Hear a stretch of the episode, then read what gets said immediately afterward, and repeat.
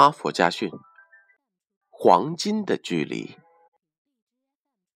有一则故事，则在世界各地的淘金者当中广为传颂。这个故事有着一个极其动听的名字，叫做“黄金距离三英寸”。几十年前。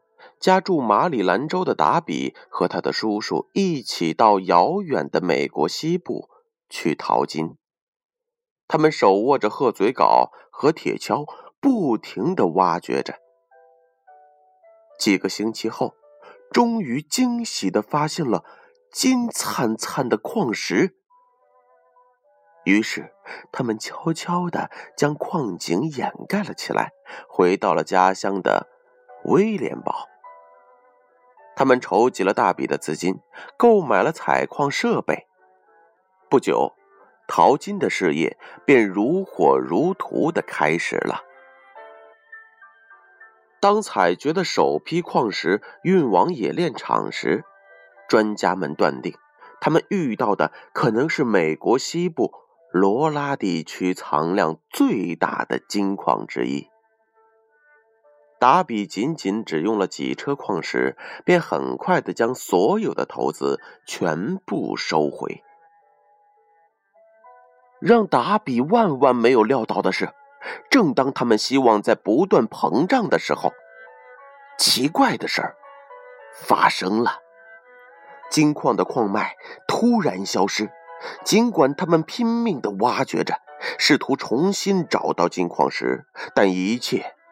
终归是徒劳，好像上帝有意要和达比开一个巨大的玩笑，让他的美梦成为泡影。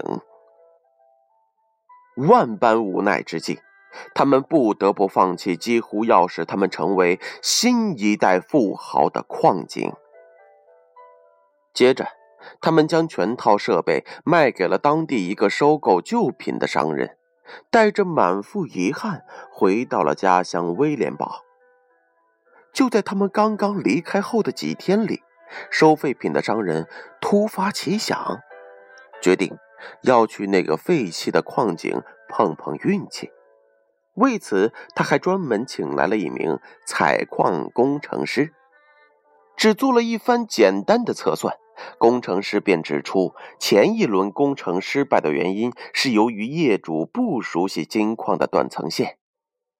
考察结果表明，更大的矿脉距离达比停止钻探的地方只有三英寸。故事的结果是，达比终其一生只是一名收入仅够养家的小农场主。而这位从事废旧品收购的小商人，终于成为西部巨商。